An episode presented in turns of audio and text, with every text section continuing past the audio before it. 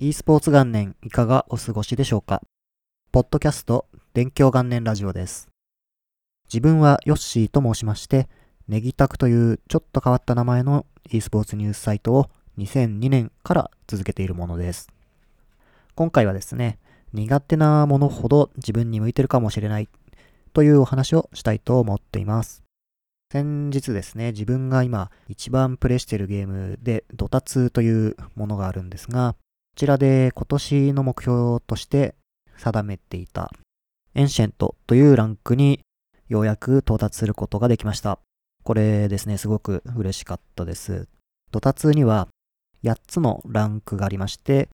自分が上がることができた Ancient というのは上から3つ目のランクになります。これまでの数年、3、4年くらいですね、はその下のレジェンドというランクにいて、なかなか上がることができなかったんですが、ようやくですね、2020年になって、4月ですね、2020年の4月になって、ようやく上がることができました。もうこれですね、本当にめちゃくちゃ嬉しいことですね。はい。このドッター2というゲームはだいたい2000、いつかな ?2012 年とか11年くらいから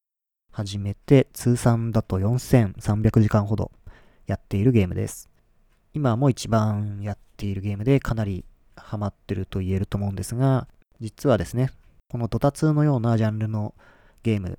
まあ、モバとか言われてるゲームなんですけども、自分は拒否反応があって、最初はプレイしたくないなと思っていた苦手意識のあるジャンルのゲームでした。ドタ2をやる前はですね、同じジャンルのゲームで、Heroes of New Earth という名前のタイトルがあるのですが、それをやっていたのがきっかけでした。このゲームはですね、ランパーティー、東京ゲームナイトというイベントがあったのですが、そこで知り合いが何人かプレイしていたり、オンラインでもですね、周りの仲間とかがやっていたりして、結構流行ってるなというのは、あの、認識していたんですけども、なかなか自分でやろうという気持ちにはなりませんでした。で、興味あったんで、知り合いとかにこれどういうゲームなのって聞くと、キャラクターが数十体いて、その中から自分が好きなものを選べて、さらに各キャラには4つのスキルですね、が、能力があって、それをレベルが上がるごとにどんどん強くなっていって、さらにアイテムにも回復ですとか攻撃力アップとかいろいろな効果があって、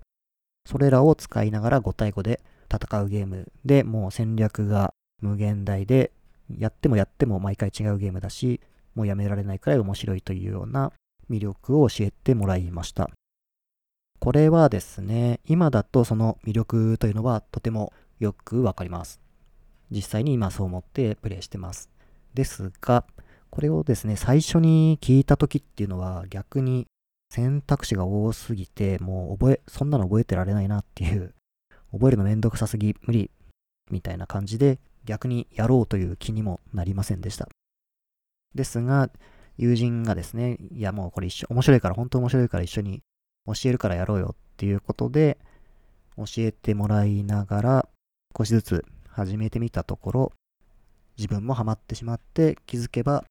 ドタ2も、さっきも言いましたが4300時間。その前のヒーローズ・オブ・ニューアスも多分かなりの時間やってたので、苦手と思っていたはずのタイトルなんですけども、のめり込んでしまったという感じですね。そんなこともあるんだなと不思議に思いました。あとですね、このドタツのランクが上がったというお話と関連して、以前こちらのポッドキャストで配信したエピソードで、自分はですね、ゲーム配信、いわゆるゲームのストリーミング配信ではなくて、このようなポッドキャストの形で話をするということを選びましたということを言ったのですが、この時ですね、そのドタツのランク、昇格戦の時に合わせてゲーム配信というのも2年ぶりくらいかな、にやってみました。ゲーム配信はやっぱりちょっと最初緊張してですね、この配信開始っていうボタンを押すのに、かなり悩みましたね。これ押すか、ああ、押す、どうしようかな、配信つけてやろうかな、やらないかなっていうのを迷いながらやったんですけども、Twitter のフォローしてくれてる人とか、知り合いのゲーマーの仲間とかが見に来てくれて、応援していただいて、なんとかその、エンシェントというランクに到達できて、そういう風にですね、応援してくれてきたというのはすごい嬉しかったです。ではなぜゲーム配信をやってみようかと思ったかということなんですが、以前のポッドキャストのエピソードで自分は話をするのが苦手なので、その練習も兼ねて、ポッドキャストという媒体で話をすることで、話をするというスキルを上達させるきっかけにできればというお話をしました。ポッドキャストは FPS でいうところのボット打ちというような例えをしました。それと比べると、ゲーム配信っていうのは話をするだけではなくて、自分でゲームもして、さらにそのリアルタイムで見てくれてる視聴者の方に向けて話をするということで、ボット打ちとは違う感じですよね。もうこれはまさにオンライン対戦をするというような、ローカルでボット打ったりするということではなくて、オンラインで知らないプレイヤーと対戦するような感じで、自分以外の人も含めた形でやるというものですね。実際、ボット打ちというのをしたら、オンライン対戦でめちゃくちゃ勝てるようになるのかというと、やらないよりはもちろん勝てるようにはなりますが、やはりですね、オンライン対戦で勝つためのスキルや情報、知識ですね、というものを身につけないと、本当に勝てるようにはなりません。なので、オンライン対戦で勝つには、オンライン対戦をこなさなくてはいけませんし、ゲーム配信が上手くなるには、ゲーム配信をするしかないということですね。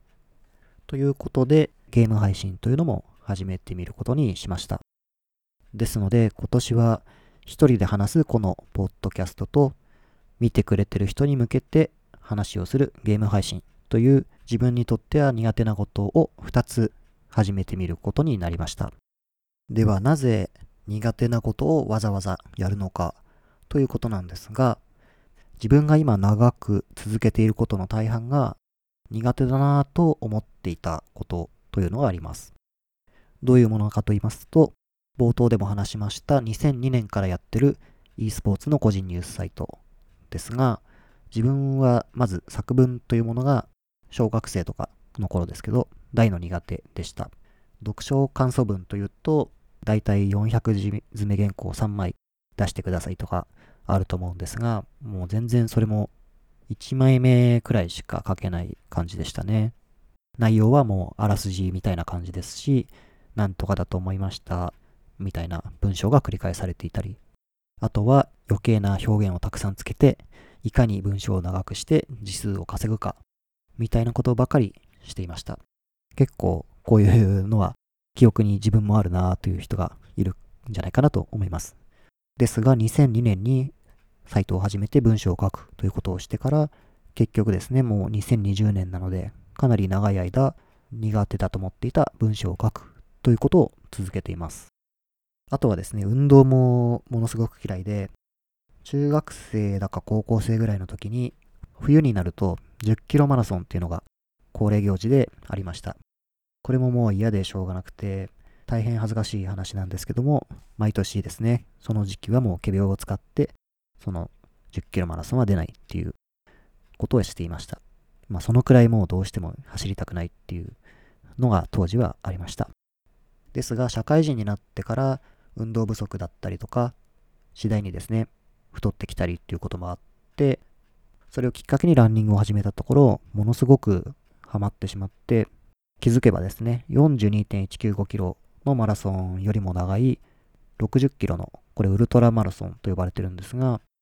そちらに出場して完走する。だいたいですね、7時間50分ぐらいかかったんですけども、完走するくらいにのめり込んでいました。あとは3年くらい前からですね、ジムでウェイトトレーニングっていうのを始めてみたら、こちらも気づけばハマってしまって、かなり体格とか変わりましたね。年賀状にですね、写真、家族の写真を撮って出したんですけども、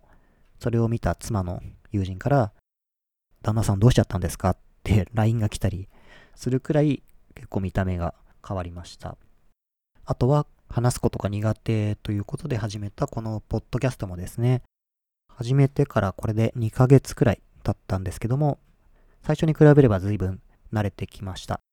あとはですね、今、世間がね、大変な状況になってますけども、テレワーク中心の働き方になっていたりしますが、このポッドキャストですね、やっていたおかげで、オンラインの通話でも、こういった方が伝えやすいなとか、ポッドキャストをやるまでわからなかったまあとかあのーっていう口癖ですね。間をつなぐための言葉を多用してたのも気づけて、そういったものを排除して分かりやすく話すっていうことが意識できるようになって、これも苦手なことにチャレンジしていたおかげで良い結果につながっています。なので、このポッドキャストももう少し続けたり、ゲーム配信もそうですが、長くやることで苦手と思っていたけど、好きになれるんじゃないかなっていうような期待もしています。ということで、今回はですね、苦手なことが自分に向いている可能性があるかもしれないですし、それが得意なものになるかもしれないので、嫌なことをやる必要はないんですが、苦手くらいの意識だったら、実はやってみると、自分のようにですね、得意なものになる可能性があるかもしれないですよというお話でした。もしかしたらですね、配信僕みたいに苦手だなと思ってるかもしれない人がやってみたら実はすごい才能があったなんてこともあるかもしれないので、可能性を自分で狭めてしまうっていうのはもったいないなと思いますので、とりあえずやってみてダメだなっていうのが分かったらやめるとか、そういうやり方でもいいんじゃないかなと思います。ここまで聞いていただいて今回もありがとうございました。今ですね、聞いていただいているプラットフォームでフォローやチャンネル登録をしていただくと更新通知が届きますので、ぜひよろしくお願いします。Twitter アカウントでも更新のお知らせをツイートしているので、こちらもフォローしていただけると嬉しいです。感想をツイートしていただける際には、ハッシュタグ勉強元年ラジオをつけていただくか、引用ツイートとかですね。で、コメントみたいな形で投稿していただくのもありがたいです。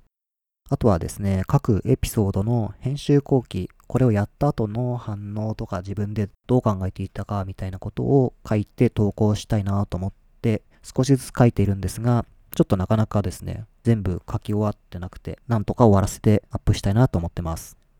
なぜ進んでいないかというと、ドタツをやってしまっていたからですね。それではまた次回のポッドキャストでお会いできたら嬉しいです。ここまで聞いていただきましてありがとうございました。